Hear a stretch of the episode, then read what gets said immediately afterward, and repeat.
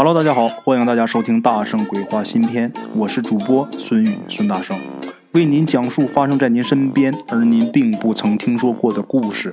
每天晚上，《大圣鬼话》与您不见不散。各位《大圣鬼话》的听众们，大家好，我是大圣啊。今天是咱们微信公众号复播的第五期了，前四期呢比我想象的要好啊。好在啊，现在逐渐人是上来了，我很高兴啊。这段时间呢，没少麻烦大家，麻烦大家帮忙转发呀，帮忙推广啊，谢谢各位啊！现在效果是越来越好了，人呢也是越来越多了，这个我很欣慰啊。呃，咱们这个大圣鬼话算是活下来了。嗯，闲话少说吧，接着给大伙儿说故事。今天大圣要给大伙儿说的第一个故事啊，大概是发生在一九九七年的时候。咱们鬼友他记得啊，好像是香港回归的前后嘛。香港回归呢？是一九九七年，这个事儿啊，也就是一九九七年前后。咱们鬼友当时啊在读初中，他生活的小区是哪儿呢？是他父亲单位的家属楼。这小区建设的在当时来说挺不错的，挺好的。开水是天天都有，锅炉房给供应着，自来水呢也不花钱。对那个时候来说呀，这一个月啊能省下这个自来水钱，那也是天上掉馅饼的好事儿。毕竟啊，这个水钱也是家里边的呃一小部分开支啊，这一小部分开支能省下天大的好事哎，其次呢，他们那个小区，他父亲那个单位啊，为了让这个家属楼这个小区啊，呃，文化生活更丰富一点，所以说单位领导呢就给这个小区配了两张台球桌。这个在当时那简直了不得了，那个时候这个台球文化是刚刚。兴起呀！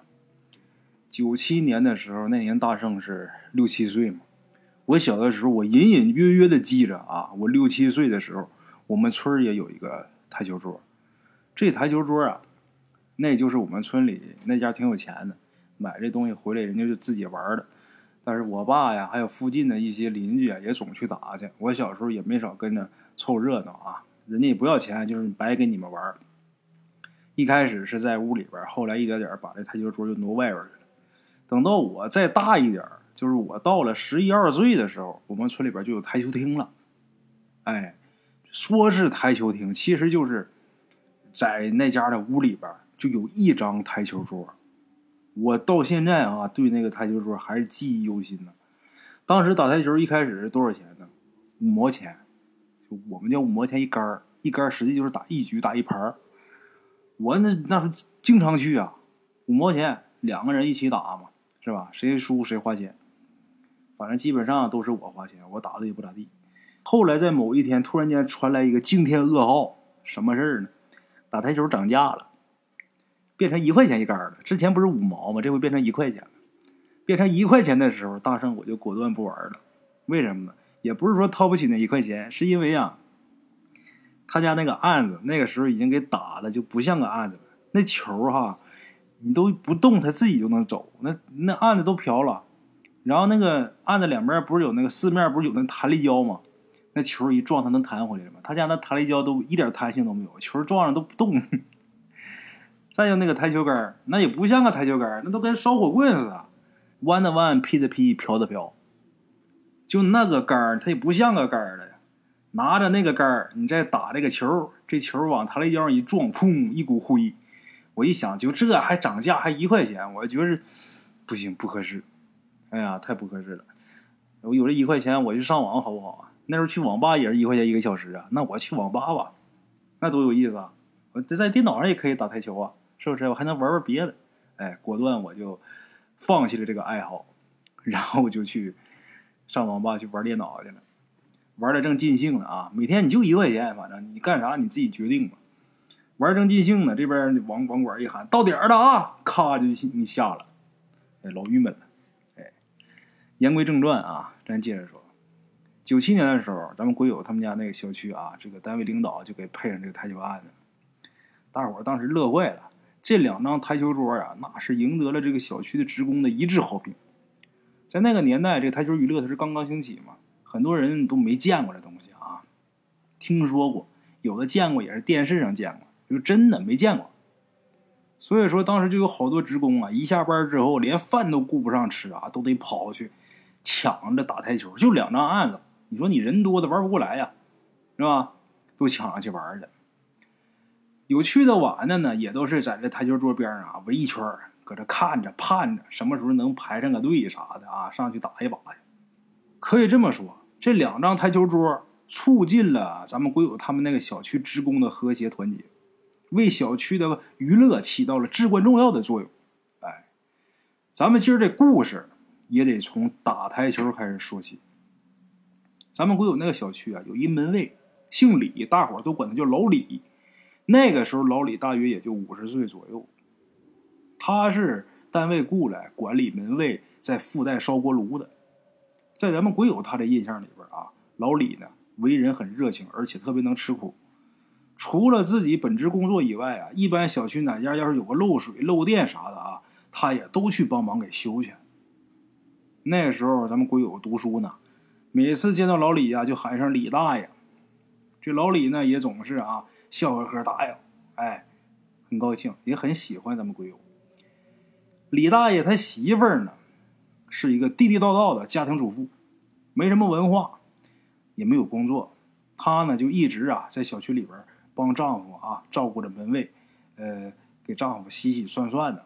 俩人啊就指着这一份工作就挺好的，哎，算是过得挺滋润的。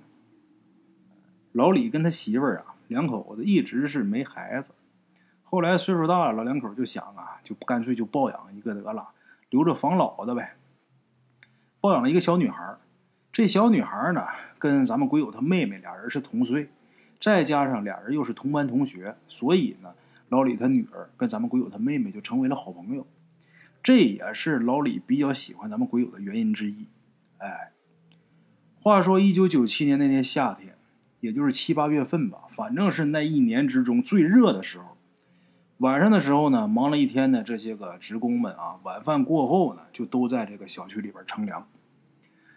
过去不像现在啊，他这个家里边没有空调，是吧？他也不能躺在家里边，呃，吃着冷饮，吹着空调，打着游戏。天一热，屋里边闷得慌。哎，晚饭过后啊，外边凉快，都愿意到外边去乘凉去。这个。女的呢，一般呢就是围一起啊聊天拉拉家常；男的干嘛呢？就是围在这个台球桌旁边打台球。排不上号的就在旁边看热闹啊，能排上的打的可起劲儿。小孩呢就是东跑跑西逛逛，一群啊疯孩子，就是那样。这个画面就跟大圣我小时候我们家那个地方很像啊，特别像。哎，就想起我小时候，我不知道大家啊，听到这能不能想起你们的童年？总之，我的小时候就跟这很像。夏天的时候啊，太阳只要是一下去了，吃完饭了，没事出去啊，今儿上这小卖部跟前儿，呃，明儿到那家这个台球厅前面去。总之是，我觉得大多数地方应该都是这么过的。哎，咱们鬼友他们家那儿就是这样。在那个年代，咱们鬼友他们小区的夜生活算是特别热闹了。话说到了故事发生的那个月的月底，老李呢发了工资了。他平时喜欢喝酒，这一发工资，那老李可开心了，就跟过年似的啊，一天都是乐乐呵呵的，精神头特别足。晚上呢，他老伴儿也是破例啊，给老李炒了几个小菜。然后呢，老李啊，在这个门房门口就摆了一个红木的一个小方桌，自己就开始喝起来了。这酒喝一半啊，老李这话可就多了。一会儿就说自己年轻的时候啊那些个风光的经历，一会儿啊又聊聊这个结婚前后啊家庭这些有意思的事儿啊。他这一说呢，来到他这个附近跟前儿乘凉的这些人呐，也都是哈哈大笑，开心呐，听着挺有意思啊。两个小时过后，老李这一瓶白酒全下肚。这个时候，小区里边纳凉的人啊，也没剩多少了，三三两两的也都结伴都回去了。老李他晚上这个任务啊，就是等小区乘凉的人全都走了以后，自己呀锁上门休息。咱们鬼友他爸单位有这么一个姓赵的，咱们鬼友啊管他叫赵叔。这赵叔啊特别喜欢打台球，就每次他都是最后才回去。那天呢，就是很晚了，就平时总陪赵叔打台球的那几个男的呀，都熬不住了啊，都说要回家。这赵叔啊，他没打过瘾，就死磨硬泡的拉着人家，就想再多玩一会儿。可是因为实在是太晚了呀，那几个人呐，谁也没听他劝，人都回去了。结果这赵叔还是意犹未尽，走到门口的时候啊，就看见李大爷啊，老李这会儿喝高了。然后他就想跟老李去打台球去，就拉着老李。老李，咱说当时五十多岁，他年轻的时候哪见过那东西？没见过呀，更别说会玩的。这时候这赵叔啊就说：“那个李大哥，你陪我玩一把吧，啊，你就咱就打一把就行。哎，你不会也行，你就陪我打一把吧。我这不玩过瘾了，我这闹心。你要是你陪我打一把，就玩一盘就行。”然后我给你买瓶二锅头。老李他爱喝酒啊，那一听说有酒，那就就好像那猫啊就见着鱼了似的，哎，整个人立马就来精神了，二话没说，那我陪你玩嘛，是吧？你说啊，不会也行啊，打一把你给我买瓶酒。刚打了一会儿啊，李大爷这精神头啊就下去了，怎么的呢？他那个平时。拿煤铲子，这个烧锅炉的手一拿这台球杆儿，总觉得这玩意儿像煤铲子。他平时没玩过，打不进去呀。但是为了自己这个心爱的二锅头啊，也就忍了啊。眼看着这赵叔啊，已经快结束战斗了，人家那边球快打完了。这时候呢，李大爷就是无聊，在这瞅着人打呗。反正我就是为我那瓶酒，我等着呗。就在这看着他打的时候，老李就看见啊，他旁边那个墙头上，好像有人在盯着他们。那么说，老李他是负责干什么？门房他在监打经，本身他就是负责看家护院的。然后他就留了心了。可是盯着这光秃秃的墙头看啊，他就合计我是不是喝多了这个。眼花了，这会儿墙头上可什么都没有，但是心里边总觉得不对劲儿。这个赵叔呢，打台球啊是把好手，很快啊这盘就打完了。他就有一种就什么心理呢？就是有一种虐人的心理。你甭管谁跟我玩，我只要是我这些刚刚都进了，我就痛快了。我把你赢了，我就没了。哎，至于这对手是谁无所谓啊。这人打台球瘾大，这一会儿他当当当已经打完了。打完之后，他俩得收拾东西啊，那球啥的给人摆好，那杆儿得立那儿。在这收拾东西的时候，这老李就发现这墙头上趴着一只毛茸茸的东西，毛乎乎的，通身白的，哎，眼睛还特别亮。然后老李就拿手指着呢，就说：“哎，你你看那什么？”这时候这赵叔啊。顺着他手指的方向往那边一看，这一眼不要紧，他没喝酒啊，眼神再好，一盯这东西啊，身上一身冷汗。什么东西？墙上趴一只狐狸，通身雪白的这么一只白毛狐狸。这老赵啊，就这赵叔啊，打台球打得好啊这位，他在没分配工作之前，在养殖场待过，他看到过人工养殖的这狐狸，所以说他认识狐狸。但是他可没见过这通身雪白的啊，没见过。再说了，这会儿什么年代了？城市里边哪还有狐狸呀？这东西你说在动物园见着那不奇怪，此情此景啊，这个时间在这个地点见着他，那可不一身冷汗。然后这个赵叔啊，他就想起来，他年轻的时候啊，也听老人说过，晚上的时候如果见着这个白毛狐狸啊。是一种很不好的一种征兆，所以说赵叔啊，当时一看着吓一身冷汗，就没顾了太多，立马拉着老李啊就准备走。可是老李他不信邪，他总说早年间什么没干过呀？别说是狐狸，还那火葬场咱也在那敢睡觉，是不是？这会儿他这有点酒劲儿，他不不收台球杆呢吗？手里边正好握着这个台球杆呢，离得也不远。一个箭步上去啊，一杆子就把这狐狸给抡死了。就这一杆子啊，拿大头打的，那球杆里边是钢筋呐。打过台球的大伙知道啊，外边是木头，它里边有钢筋呐。拿着大头奔这狐狸性这个性脑人啊，咣这一棒子，这一杆就给锤死了。这下把这个赵叔可给吓傻了，就说老李，哎，你你干嘛呀？这是你，哎呀，没有我事我走了。赵叔走了，剩下老李，老李也没觉着说怎么回事啊，把这只死狐狸给拎回自己的门房去了。他门房里边有一个纸箱，他就把这狐狸啊就放在纸箱里边，然后就去睡觉去了。简短杰说一夜无话。第二天，赵叔啊在办公室里边聊起来昨天晚上老李打死狐狸这个事儿啊。这事儿一说完之后啊，那这种事儿稀奇古怪的事那传的可快了，一传十，十传百，不到中午，整个单位的人几乎就都知道这事儿。中午单位一下班，就有好多人啊就聚集到老李他这个门房门口，就问昨天晚上狐狸这个事儿。这老李也挺干脆啊，直接就把这死狐狸打这个纸箱里边就给拽出来了。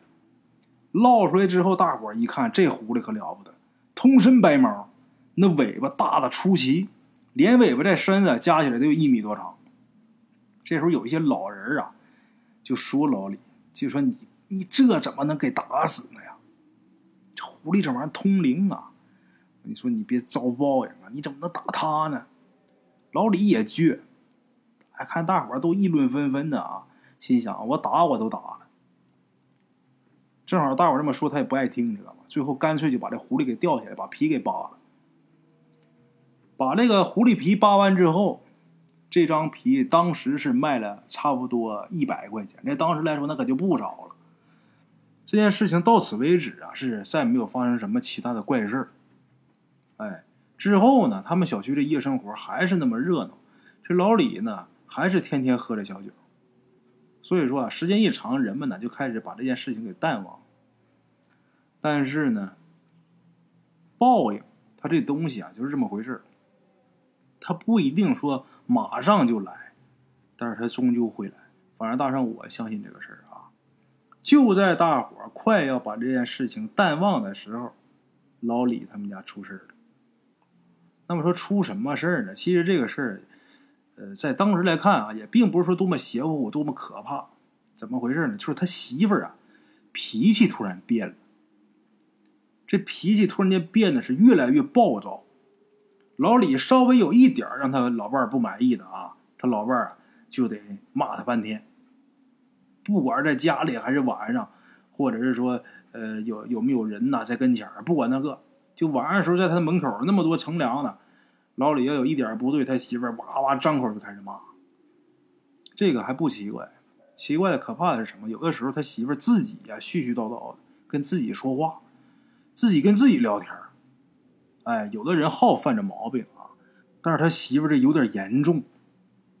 刚开始的时候啊，就有好多人说：“老李啊，你带你老伴儿去医院去检查检查，看看是不是生什么病了。”老李那听大伙都这么说，是吧？前前后后带他媳妇儿也去了几回医院，但是他媳妇儿的病情也不见有什么好转。最后啊，这个医生建议老李带他媳妇儿去精神病院去看看去，说他这个情况估计跟精神病有关。这下老李就纳闷了，他老伴儿家里边没有什么精神病史，这个事儿啊可以排除遗传的因素。再说啊，他老两口虽然说挣钱不多啊，但是呢。维持基本生活这没问题，两口子很少有拌嘴呀、吵架的。你要说是受什么刺激也不可能。那生活的不能说特别和谐，但是比大多数那都要和谐的多呀。怎么别人没得精神病，我媳妇得了？老李就弄不明白。但是看着自己老伴现在跟以前的判若两人，老李呀，还是抱着怀疑的心态啊，带着他老伴去精神病院了。到了医院之后啊，这医生通过询问病情以及这个心理测试，初步就证明这是精神病的征兆。哎呀，这个结果一出来之后啊，老李那是犹如晴天霹雳。老李不敢相信，也不愿意相信，跟自己在一起生活了三十多年、相濡以沫的老伴儿，居然得精神病了。自己就琢磨这事儿，他为什么呢？心里边也犯嘀咕：这难道说真是自己遭报应了吗？但是这件事情啊，在当时老李来看啊，他不愿意跟那只狐狸联系在一起。那么说，接下来日子怎么办呢？接下来的日子啊，老李他老伴这个病情啊，可以说是越来越坏。精神类的药物基本上是起不了多大的疗效，反而他老伴这个行为越来越怪异。由于他老伴得了这个病啊，原先经常愿意去老李他们家聊天的人也逐渐少了，找他给修水电的人呢也越来越少了。晚上乘凉的人啊。也不愿意聚在老李家周围了，就好像躲瘟疫似的啊，都躲得远远的。老李也是个明白人，看在眼里，但是也不好说。他除了工作以外啊，就是带着老伴看病的。咱这病什么时候治好啊？什么时候算行了？哎，呃，除了带他老伴看病，还得照顾他老伴生活，还得工作，什么事儿呢？还都得迁就着老伴就怕他老伴的心情不好啊。自己喝酒的这个次数啊也少了，哎，夏天呢就这么的就过去了。夏天过去了，秋天呢，除了一些打台球的男的以外，这个女的跟小孩啊出来的就少，一般呢就都在家里边看电视什么的，很少有晚上啊，呃，再有说一大群人聚在小区里边了。它跟夏天就不一样，有话则长，无话则短。这秋天呢很快就过去了。初冬的时候，第一场雪来的比较突然，至少啊，大伙儿都没察觉说那天会下雪。那天晚上六点左右，单位一下班，大家就都待在家里边，烤烤暖气呀，熬点粥啊，做点面条，热乎乎的吃点什么的。啊，一般都是围在这个电视机跟前了，就没人出去了。北方冬天就这样，这个天气冷。嗯，一般啊，户外就没有什么娱乐活动，都愿意在家里边待着。大约晚上七点钟的时候，咱们鬼友他们学校下晚自习，那天早就已经黑了。冬天的时候七点就已经黑了，昏暗的这个路灯啊，在雪花这个映衬下显得是摇摇欲坠。街上的这行人也没多少，饥寒交迫的咱们这个鬼友，他是匆匆的往家里边赶。走到这个小区门口的时候，这时候看到李大爷拿一个扫帚正扫地呢。地上不是有雪吗？他扫出一条小道，就方便小区的人出入嘛。咱们鬼友是一如既往的喊了一声“李大爷”。这老李呀，抬抬头一看是他呀，这个面容显得很苍老，努力的从嘴角挤出一丝笑容，算是对咱们鬼友有个回应了。在经过老李他们家窗口的时候，鬼友就往里边看了一眼，结果这一眼呢，差点把他吓得叫出声来。那他看见什么了？他看见老李他老伴儿披着一条白床单站床上啊，就好像是唱戏的似的啊，就摆着就各种很奇怪的造型。嘴里边也是嘟嘟囔囔的，也不知道说着什么，手里边还拿着一把木尺，就不停的啊打自己。咱们鬼友怎么都想不到啊，就以之前就前段时间还很和蔼、很随和的这么一个大娘，现在怎么就变成这样了？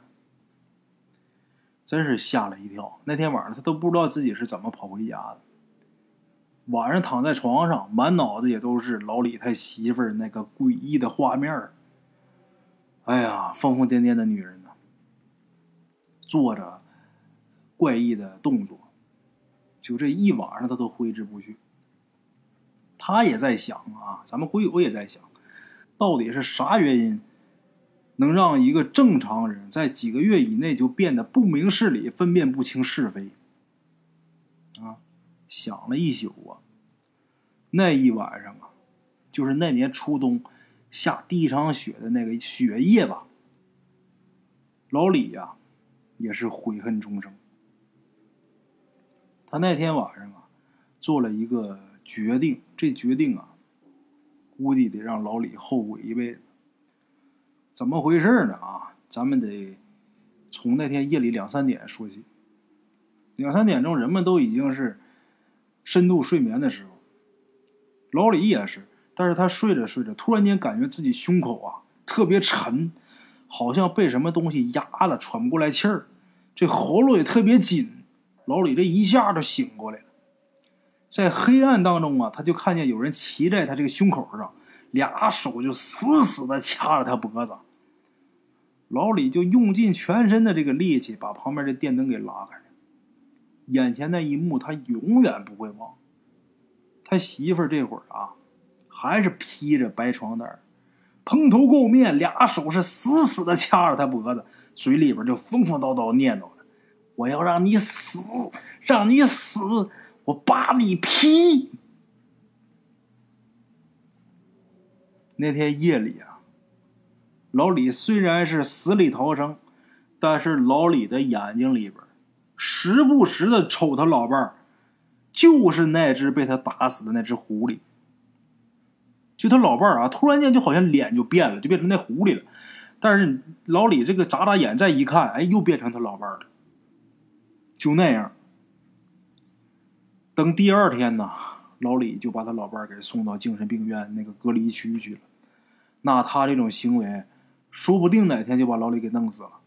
这是掐没掐死？这要拿刀一刀扎到要害，那老李不就完了吗？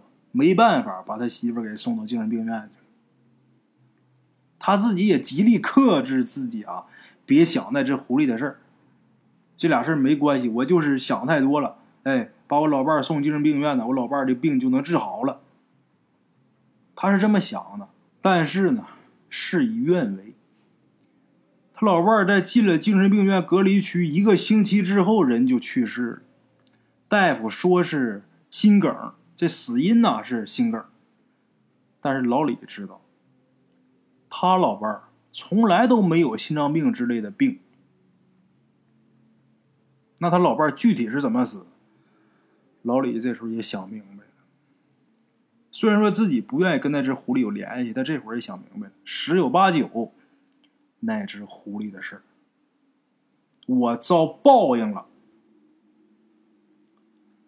他老伴儿去世之后啊，大概能有一个多月吧，老李就辞职了，把门卫这工作呀就辞掉了，然后跟大家伙说呀，自己回乡下做点小生意。从那以后呢，大伙也再也没有见过老李，但是大伙都知道老李心里的那份悔恨。因为从他临走之前跟大伙说的那些话里边，已经透露出来，他不该呀杀那只狐狸。从那以后啊，这小区再也没有人再聚集了。一到晚上呢，大伙都早早回家。夏天的时候也是如此，也没有人再在那几张台球桌上打台球了。到后来啊，那几张球桌就成了摆设了，也没有人说争着抢着去玩了。咱们鬼友中考之后呢，到外地去读高中。他最后一次见着那两张台球桌的时候啊，这两张桌子早已经是风吹日晒，褪去了原有的颜色，好像是啊，在跟大家诉说着一个故事。好了啊，各位老铁们，这是今天大圣给大家带来的这个故事啊。最后啊，大圣还得墨迹几句儿。切勿杀生，切勿害命。这东西就是这么回事儿咱说啊，就是就包括这些看事儿的一些什么大仙儿啊，包括不管是佛弟子也好啊，还是道家的这些弟子也好，就是最怕的是什么呢？就普通的，如果说你走走道啊，你撞着一个什么不好的东西，那都好解决，是帮你驱走，是帮你吓走，是帮你收了它，那都好办。最怕的是什么呢？你跟这东西有仇。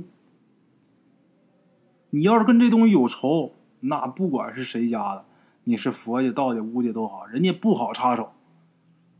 你害过人家呀，人来找你报复，你阎王老子都不管的事儿。那你说这些个佛弟子、道弟子，谁管你的事啊？为什么别人没办法插手啊？这是什么事都有个因果，你自己种的恶因，所以说你得的恶果，谁也不愿意为了帮你逆天而行。所以说，我们要想避免这些事儿啊，就打根儿上，咱就别去干那个事儿。杀生害命干嘛呀？都轮回一回，我们只不过是命好拖上人了，他命不好托生成畜生，但是都是生灵啊。你说你把他害死了，对你有什么好处？真的，奉劝大家啊，就是如果有啊，平时啊喜欢干这些事儿的啊，奉劝各位，赶紧的。以后千万别做这些事儿，早晚都得找着。平时像不说别的啊，就是尽量的杀鸡宰鱼的事儿啊，都少干。哎，少给自己种这个恶因。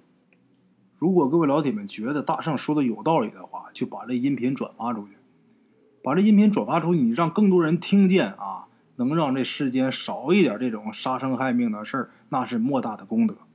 哎，哎，好了，今天咱就说到这儿。另外要感谢一下咱们各位打赏的老铁们，谢谢大家破费了啊！大家的每一块钱呢，都是我前行的动力。今后啊，每天呢，大圣都会搞一个抽奖活动，就是咱们这些打赏的老铁们，到时候会给我每天会在朋友圈里边发这个抽奖链接，到时候大家识别一下那小程序就能抽奖。每天我都设置几个奖项，现金红包，哎，还有一些小礼品啥的。倒不是说什么特别贵重的东西啊，这现金红包也不是有多大，但是也挺好玩的，大家一起玩呗。然后每天晚上他会固定时间开奖，开谁我不知道，那那谁中那这玩意儿这个不能作弊，具体是谁中我也不知道，就等中了之后啊，你就截个图给我，到时候我就给你发奖。咱是红包咱就发红包，是礼品我就给您寄礼品啊。好了啊，各位，咱今天就到这儿了，明天同一时间大圣鬼话不见。不散啊！茶楼人影错落用声音细说神鬼妖狐，用音频启迪人生。欢迎收听《大圣鬼话》。Hello，大家好，我是主播呀。跟着吃完了饭，然后就回到自己的课室上啊。喜马拉雅、百度搜索“大圣鬼话”，跟孙宇、孙大圣一起探索另一个世界。